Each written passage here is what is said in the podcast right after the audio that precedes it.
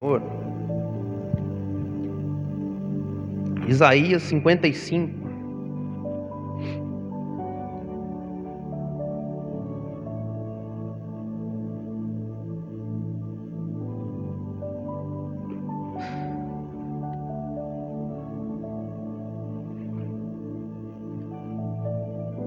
Livro do profeta Isaías, capítulo 55, versículo 6.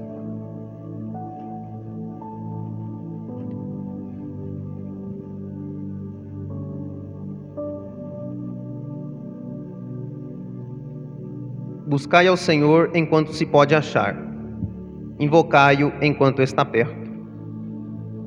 Meus irmãos, eu quero falar hoje sobre a importância de nós buscarmos ao Senhor. Nós sabemos que atualmente o inimigo tem trazido um engano sobre esse mundo muito grande, e ele tem até mesmo adentrado em algumas igrejas. Muitas pessoas estão sendo enganadas palavra do Senhor diz que no fim dos tempos seriam dias trabalhosos, dias difíceis, dias árduos, porque as pessoas procurariam para si falsos mestres, falsos ensinadores, falsos doutores, falsos profetas, para que elas pudessem assim se sentir confortável no seu pecado. Mas nós sabemos, meus irmãos, que a palavra do Senhor, ela nos induz a buscá-lo. O Senhor Jesus sempre faz menção de que nós devemos buscar a Sua presença. Não podemos, meus irmãos, deixar que as coisas deste mundo, que as distrações, venham fazer com que nós não busquemos ao Senhor.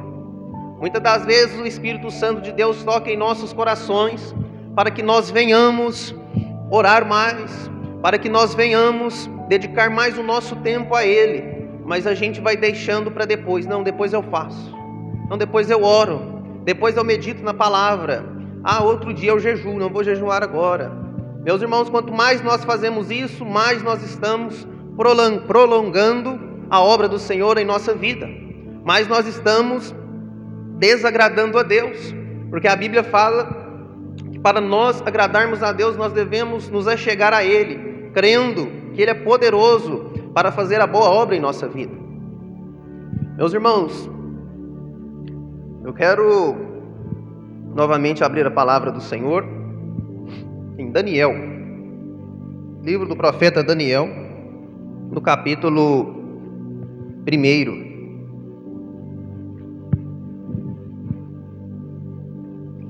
Nós vamos ler do versículo 1 até o 6.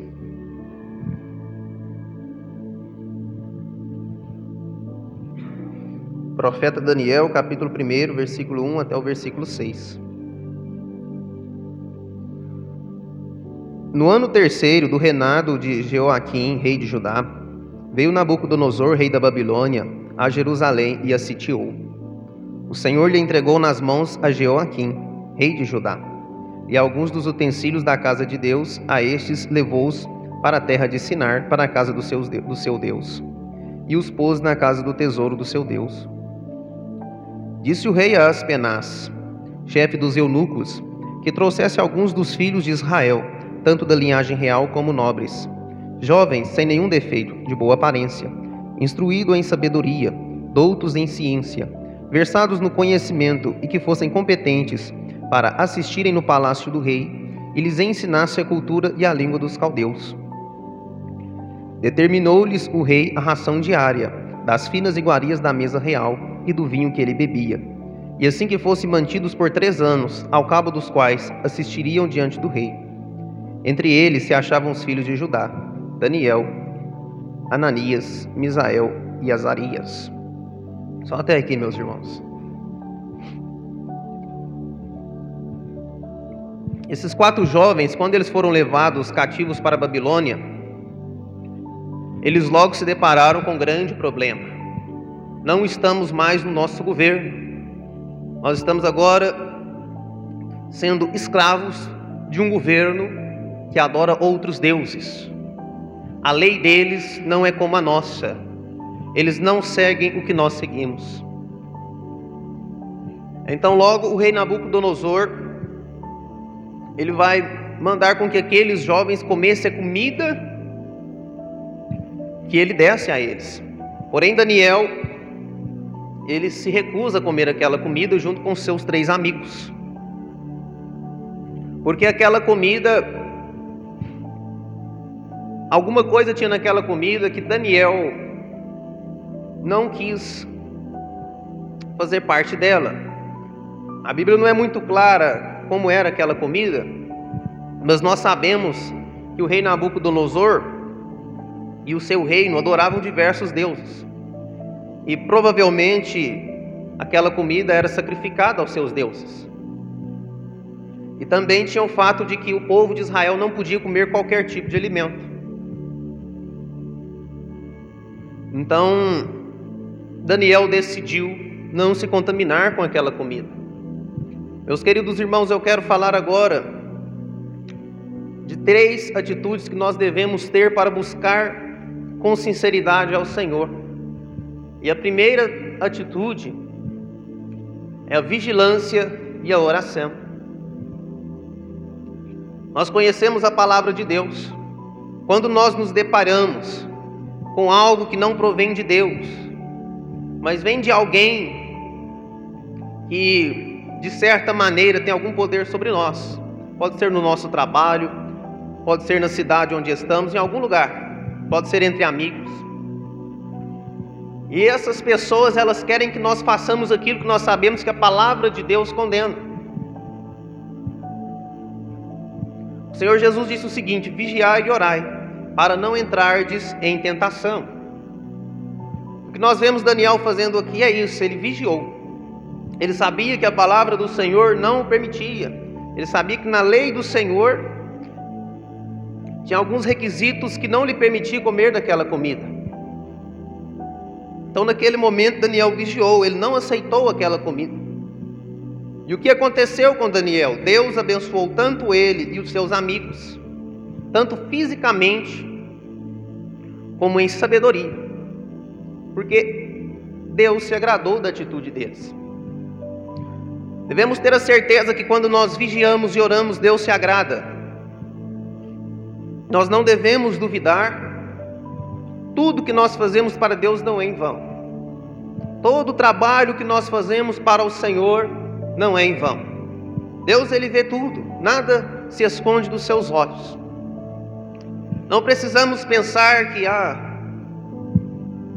só um pouquinho não tem problema eu fazer isso aqui. Afinal, o que tem de mais? Daniel poderia ter pensado isso: o que tem de mais comer essa comida? Eu estou num país escravo. A qualquer momento eles podem mandar me matar, então tem que obedecer. Não importa o que eles mandarem, mas Daniel não pensava dessa forma. Não importa o que o governo mande eu fazer, não importa o que as pessoas que me, que me influenciam mande eu fazer. Não posso fazer nada que a lei do Senhor me, não me permita fazer. Amados irmãos, vamos abrir a palavra de Deus, também no livro de Daniel. no capítulo 6.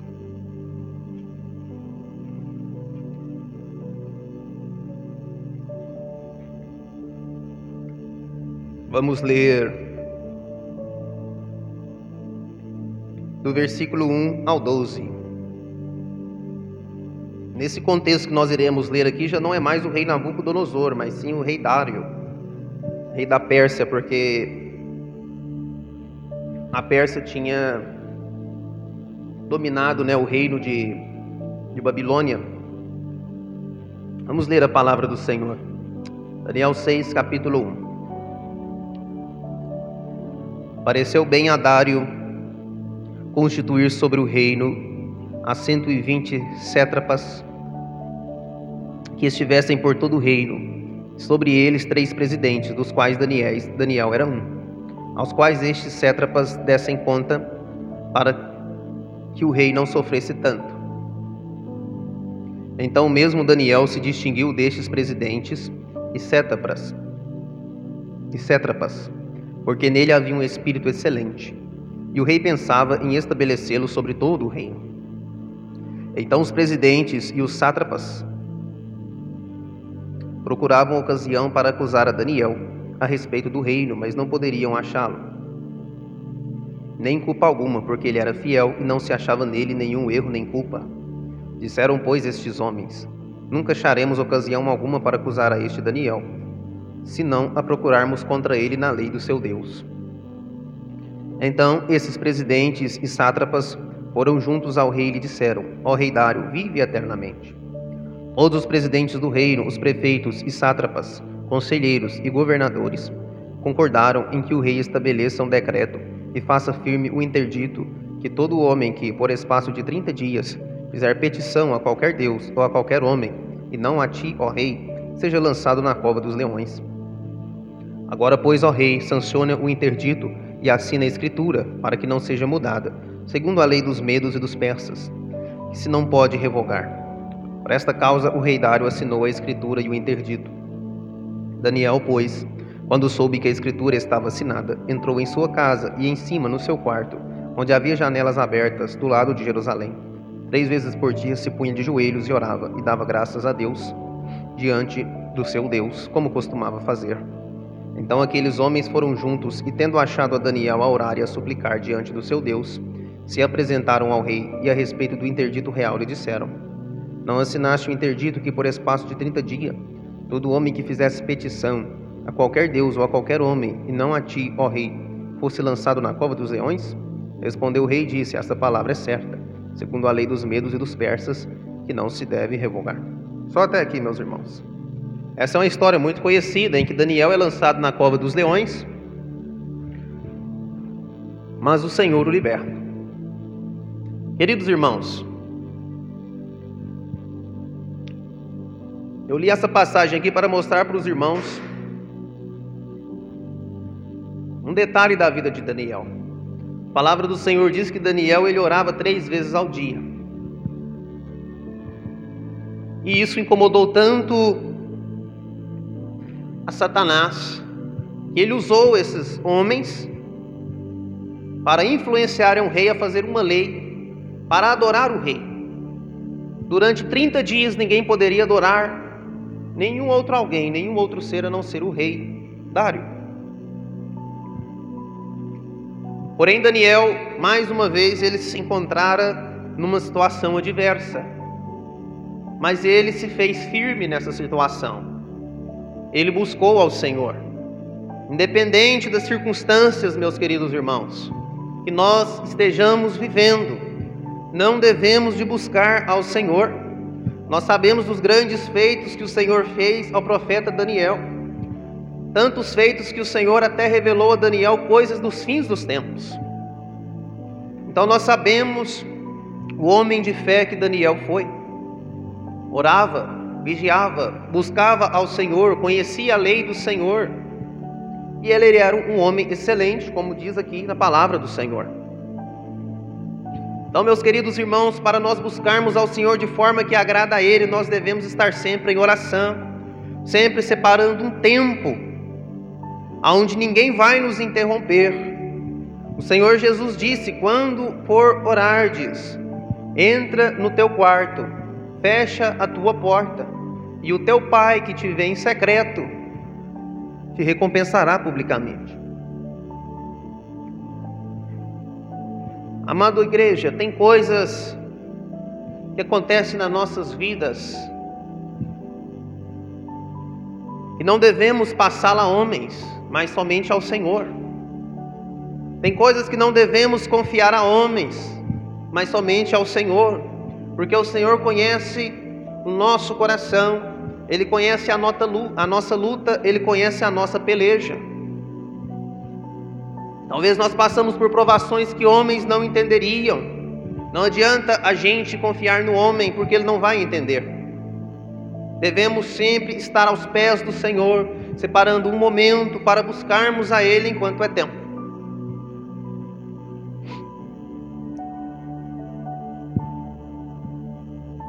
A palavra do Senhor diz como eu li aqui no início, buscar ao Senhor enquanto se pode achar, invocá-lo enquanto está perto.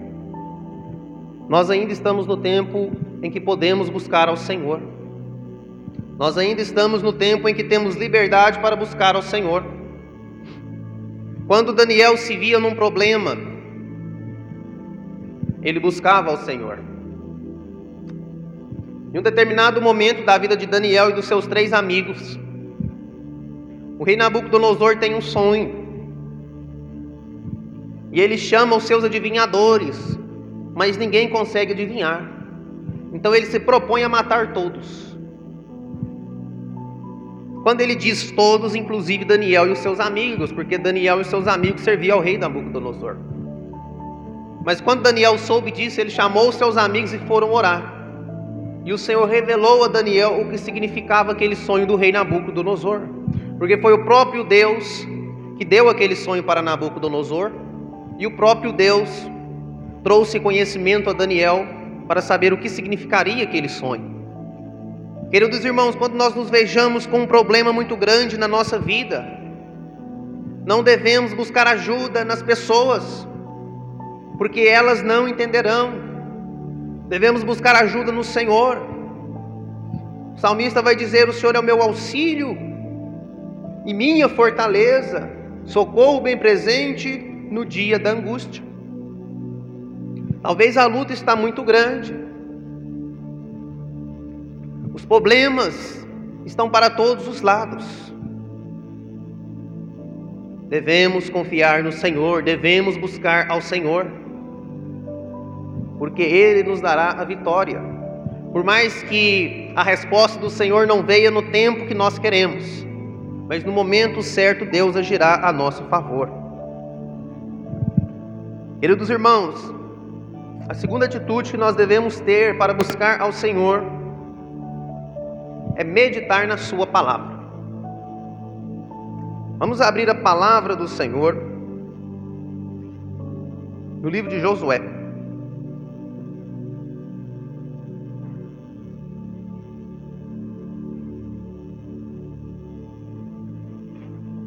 No capítulo 1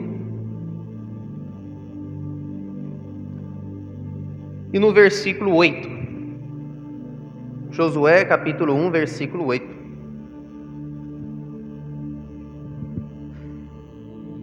Não cesses de falar desse livro da lei, antes medita nele dia e noite, para que tenhas cuidado de fazer segundo tudo quanto nele está escrito. Então farás prosperar o teu caminho e serás bem-sucedido.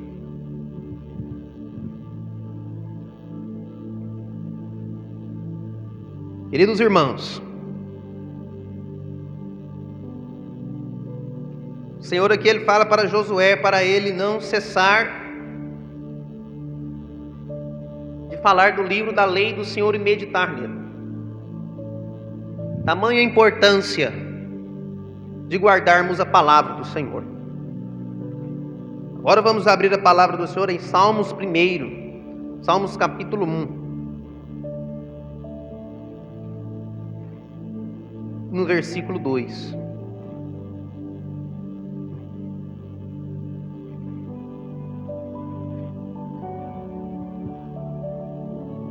Antes, o seu prazer está na lei do Senhor, e na sua lei medita dia e noite. Agora eu quero ler mais um versículo. Está lá em Mateus, no capítulo 4, e no versículo 4 em diante. Sobre a tentação do Senhor Jesus. Mateus, capítulo 4, versículo 4.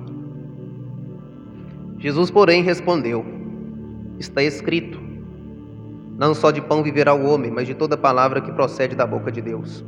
Então o diabo o levou à cidade santa, colocou sobre o pináculo do templo e lhe disse: Se és o filho de Deus, atira-te abaixo, porque está escrito: Aos seus anjos ordenará a teu respeito que te guardem, e eles te sustentarão nas suas mãos, para não tropeçares em alguma pedra.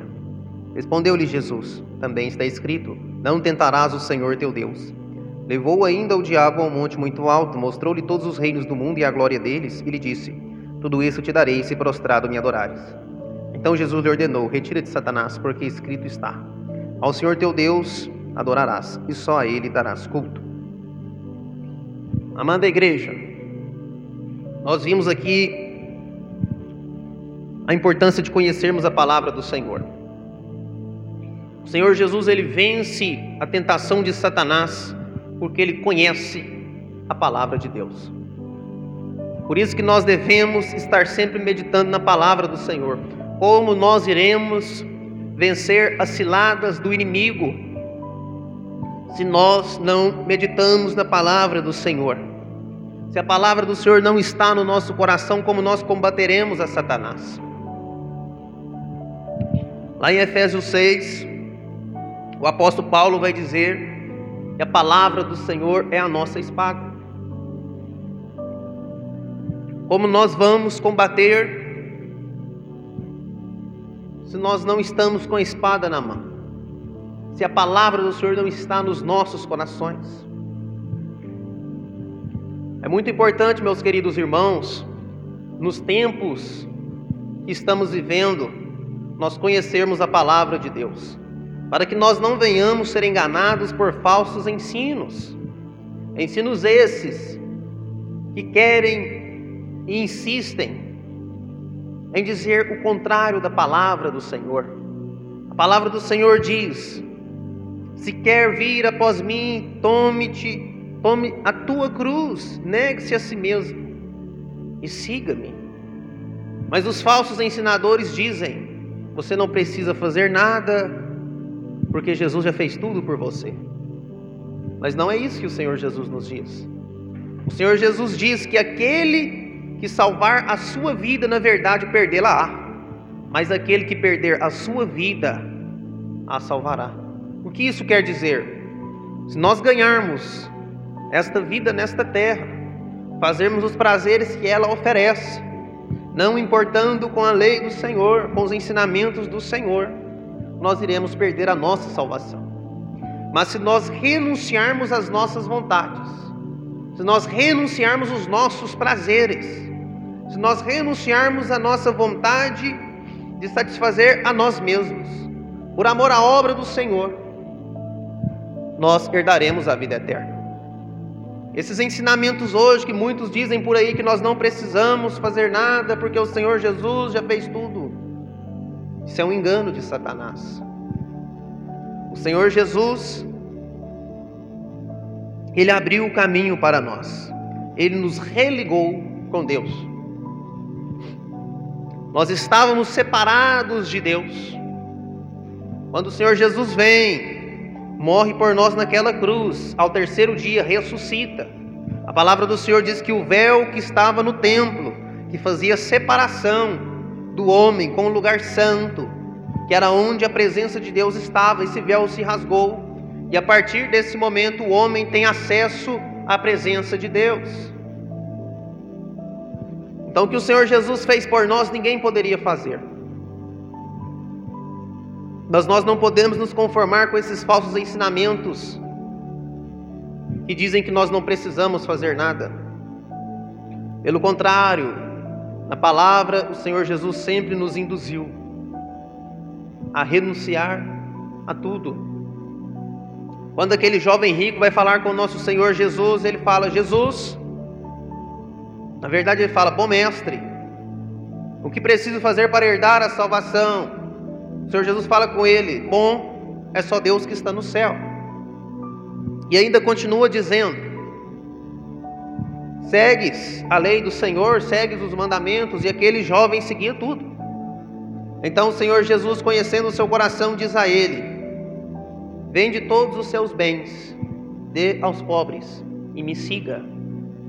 Então aquele jovem ele vira as costas para Jesus e vai embora. Porque ele não estava disposto a fazer que é mais importante que cabe a nós e não a Deus fazer, que é renunciar os nossos prazeres. O Senhor Jesus, ele viu que no coração daquele jovem estava preso em sua riqueza. É por isso que o apóstolo Paulo vai nos ensinar dizendo, na verdade não é o apóstolo Paulo, é o próprio Cristo. Vai falar o seguinte: Não ajunteis tesouro nessa terra onde a traça e a ferrugem corrói, mas ajunteis tesouros no céu, porque aonde está o teu tesouro está o teu coração. Jesus ele conhece muito bem o homem. E ele sabe que o homem é apegado às coisas materiais. Então ele usa essa parábola. Ajunteis tesouros no céu, porque onde está o teu tesouro está também o teu coração. Então, meus irmãos, nós devemos conhecer a palavra de Deus. O Senhor Jesus ele também diz: aquele que ouve os meus ensinamentos e os praticam, compará-lo-ei com o homem que fez a sua casa sobre a rocha. Veio a enchente e não levou a casa, porque a casa estava sobre a rocha. Mas o homem que escuta os ensinamentos do Senhor Jesus e não os pratica, o Senhor Jesus o compara com o homem que construiu a casa na areia. Veio a enchente e derrubou a casa, porque ela estava firmada somente na areia. O que isso quer dizer? Quer dizer que quando nós meditamos na palavra do Senhor e nós a obedecemos e colocamos em prática na nossa vida, nós estamos firmados na rocha. E essa rocha é o próprio Senhor Jesus Cristo, o nosso Senhor e Salvador. Tamanha a importância de nós meditarmos na palavra do Senhor. Porque quando meditamos na palavra do Senhor, nós vamos saber a diferença entre o que é bom e o que não é. O apóstolo Paulo vai nos dizer: tudo me é lícito, mas nem tudo me convém. Queridos irmãos, nós temos liberdade em Cristo para fazer todas as coisas, mas nem todas elas nos convém fazer. Nós temos que ter esse entendimento. Nem tudo convém ao cristão fazer. Nem tudo que parece bom ao homem é na verdade bom. Lá em Provérbios está escrito que há caminhos que para o homem parecem bons, mas na verdade é caminhos de morte. Por isso devemos conhecer a palavra do Senhor, para que nós não venhamos sermos enganados e que no último dia não venhamos ser julgados e condenados por toda a eternidade por falta de conhecimento. Nós devemos sempre, por mais que a nossa carne venha dizer não, abrir a palavra do Senhor, tirar o momento do nosso dia e meditar nela. O inimigo vai se levantar. Ele não quer que nós abramos a palavra de Deus, porque a palavra de Deus ela transforma a nossa vida. Quando nós lemos e cremos nela, a nossa vida começa a ser transformada. Porque o Espírito Santo, ele age através da palavra do Senhor. A terceira atitude, meus irmãos, que nós devemos ter para buscar ao Senhor é a prática do jejum. Vamos abrir a palavra de Deus em Mateus capítulo 17, no versículo 20.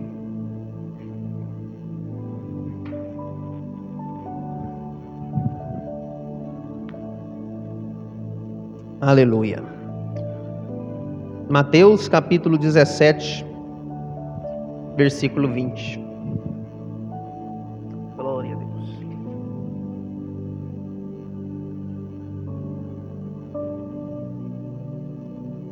E lhes respondeu: Por causa da pequenez da vossa fé.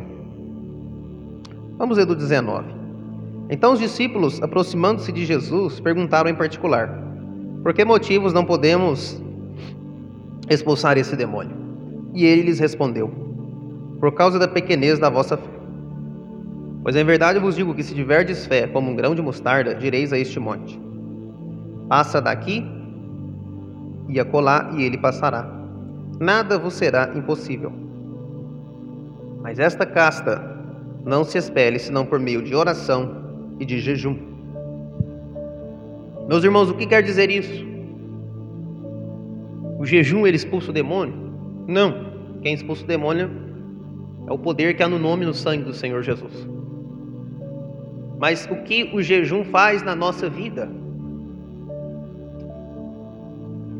Partir do momento que nós decidimos buscar ao Senhor, começamos a vigiar, começamos a orar mais, começamos a meditar na palavra do Senhor e decidimos também colocar em prática o jejum, a nossa fé ela vai aumentar. Vai ficando cada vez mais claro o agir do Espírito Santo na nossa vida. Aquilo que passava desapercebido durante o nosso dia, nós começamos a ver nós começamos a ver os livramentos que Deus faz na nossa vida, porque agora nós temos mais fé. Começamos a ver as ciladas de Satanás, que prepara para nós, porque agora nós começamos a ter mais fé. A palavra do Senhor diz: o espírito está pronto, mas a carne é fraca. Meus queridos, o espírito é como se fosse o nosso corpo, ele tem sentidos. A palavra de Deus diz que Deus é espírito, Deus escuta, Deus fala, Deus sente cheiro. Não é à toa que ele ordenou no Antigo Testamento cada tipo de oferta para que o cheiro da oferta se chegasse a ele. Deus ele toca.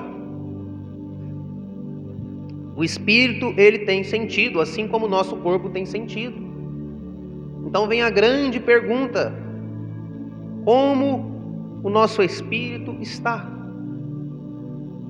O apóstolo Paulo vai dizer que a nossa carne milita contra o espírito. Todos os dias a nossa carne quer dominar o nosso espírito. Se o nosso espírito não está com seus sentidos apurados, a nossa carne vai vencer. Como nós alimentamos o espírito? Orando, vigiando, meditando na palavra, jejuando edificando. O apóstolo Paulo vai dizer que nós devemos fazer coisas que edificam o espírito. O que, que significa isso? Coisas que vão fortalecer o nosso espírito. Mas, meus irmãos, saibam que tudo aquilo que fortalece o nosso espírito enfraquece a carne. Sempre é o contrário do outro. Ou seja, muitas coisas que nós fazemos para fortalecer o nosso espírito é do contrário da vontade da nossa carne. É por isso que, na maioria do, do tempo, nós deixamos de fazer aquilo que é certo, deixamos de fazer aquilo que edifica o nosso espírito, porque para a nossa carne não é tão prazeroso. Qual é o prazer que a nossa carne tem de jejuar? Ficar sem comer oito horas por dia, qual é o prazer que a nossa carne vai ter nisso? Porque ela vai sentir fome, ela vai sentir fraqueza. Qual é o prazer que a nossa carne vai ter nisso? Nenhum. Mas qual o prazer que o nosso espírito vai ter? Nosso espírito será edificado. Então, quando o Espírito Santo falar conosco, nós teremos a certeza que é Ele, nós teremos o discernimento. Muitas das vezes o Espírito Santo está falando conosco, mas nós não estamos entendendo o que Ele está falando, porque a gente não está sabendo discernir. Perguntamos: de onde veio esse pensamento? Será que é meu? Será que é de Deus?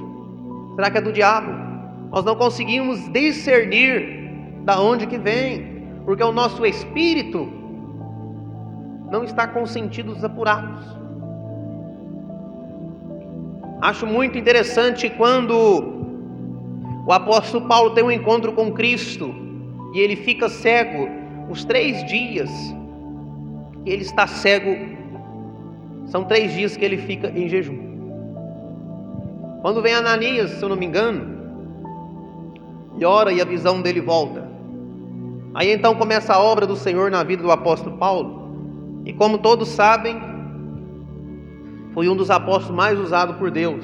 Até então, o Novo Testamento, a maioria das cartas vem dele. A maioria dos ensinamentos que nós temos vem das cartas de Paulo.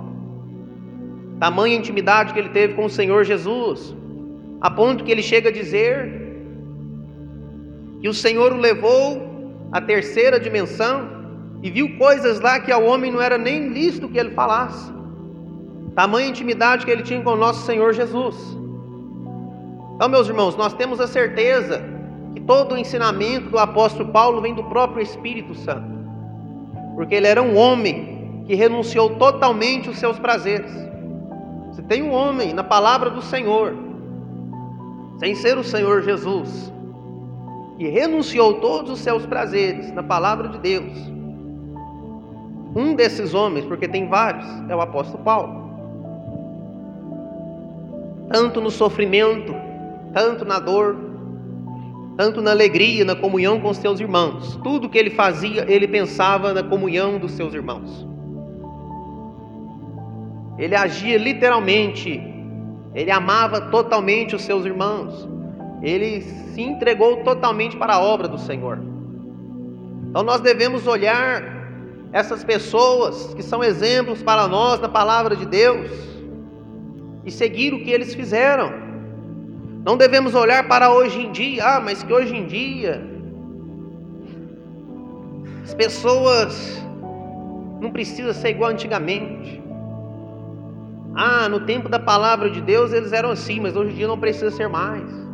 Nós temos que entender, meus irmãos, que esses apóstolos, todos eles, em sua maioria, foram perseguidos e mortos por causa do evangelho de Deus, e esse evangelho chegou até nós. É por isso que nós não podemos viver pensando que nós não devemos viver do modo que eles viveram. Porque quando fazemos isso, nós estamos excluindo tudo aquilo que eles fizeram. Porque nós não estamos dando total importância à mensagem do Senhor quanto eles deram. Eles deram o sangue deles pelo evangelho do Senhor Jesus, para que o evangelho continuasse de geração em geração. E a igreja de hoje, nós também devemos dar a nossa vida. Foi isso que o Senhor Jesus disse: Quem estiver pronto para dar a sua vida por amor a mim, siga-me. Olha a responsabilidade que é servir a Deus. O Senhor Jesus ele fala isso. Se nós estivermos prontos para dar a nossa vida por Ele, então nós podemos segui-lo. Mas se a gente não está pronto para isso, não devemos segui-lo. Mas os falsos ensinos que há no mundo hoje, Algumas igrejas que se dizem igrejas de Cristo têm pregado o contrário. Não, esse negócio de jejum é coisa do passado, não precisa. Não, não precisa ler a Bíblia não. O seu pastor lê, você vai na igreja, tá bom. Precisa orar em casa não, para que isso? Aí na igreja uma vez na semana tá ótimo. Não precisa se esforçar, porque todo esforço foi feito por Cristo. O Senhor Jesus diz: Porfiai por entrar pela porta estreita, porque larga é a porta e o caminho que leva à perdição. O que é porfiar? É se esforçar. Há um esforço da nossa parte a ser feito. A parte mais difícil o Senhor Jesus fez. Ele deixou para nós a parte mais fácil, que é negar a nós mesmos. Ah, negar a nós mesmos é fácil? Não. Mas o que ele fez é muito mais difícil. A palavra do Senhor diz que Jesus, sendo santo, não tendo nenhum pecado, ele se abdicou da glória que ele tinha lá no céu e se fez carne.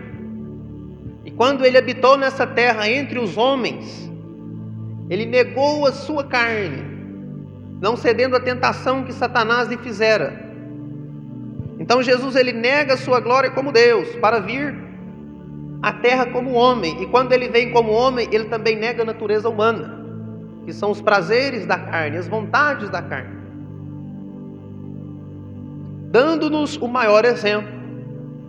Se quisermos buscar ao Senhor de forma que lhe agrada, devemos imitá-lo, devemos fazer o que ele fez, devemos orar como ele orava, devemos buscar ao Senhor como ele buscava, devemos conhecer a palavra de Deus como ele conhecia.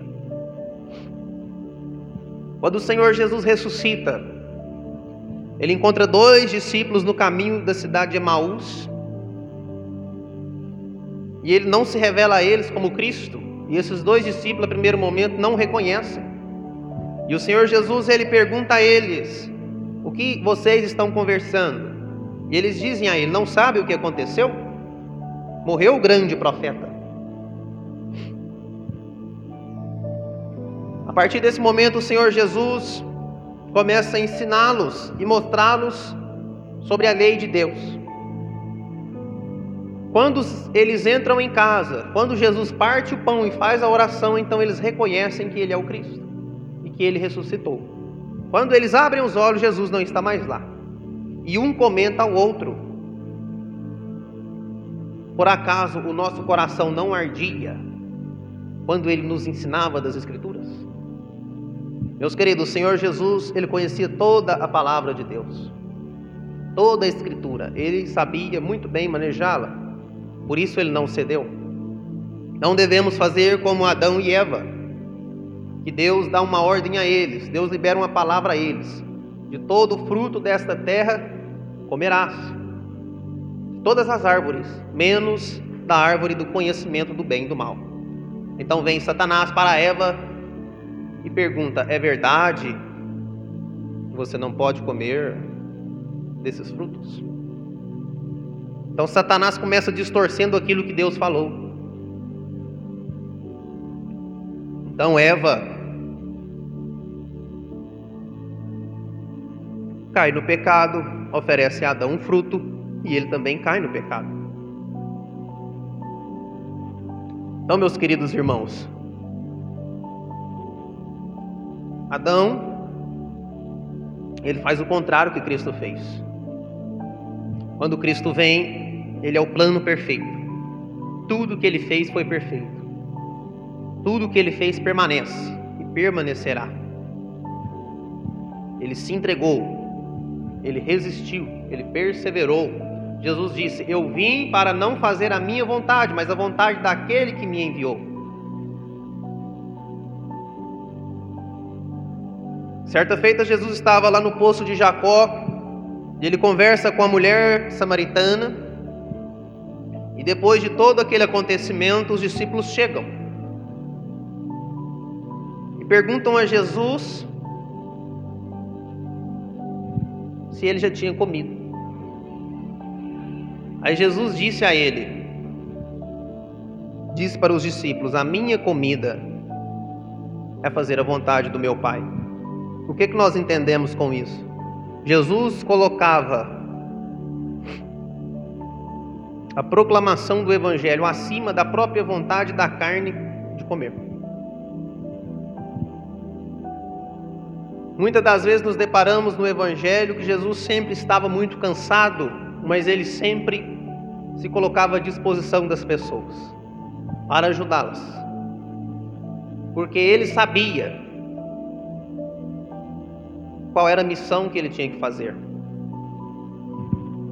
E ele nos induz a fazer esta missão: ide pelo mundo, pregar o evangelho a toda nação, a toda criatura. Há tempo e fora de tempo, não importa o tempo, onde você estiver. Se o Espírito Santo tocar no seu coração, fale da palavra de Deus para as pessoas.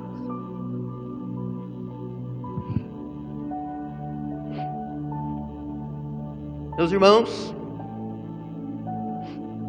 que nós venhamos a cada dia buscar ao Senhor, assim como Daniel buscava, assim como o apóstolo Paulo buscava, e assim como o próprio Cristo, quando encarnado, buscava.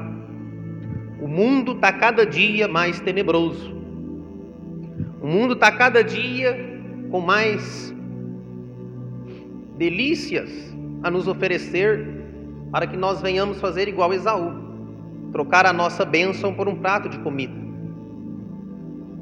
Então nós devemos estar sempre buscando ao Senhor para não cedermos.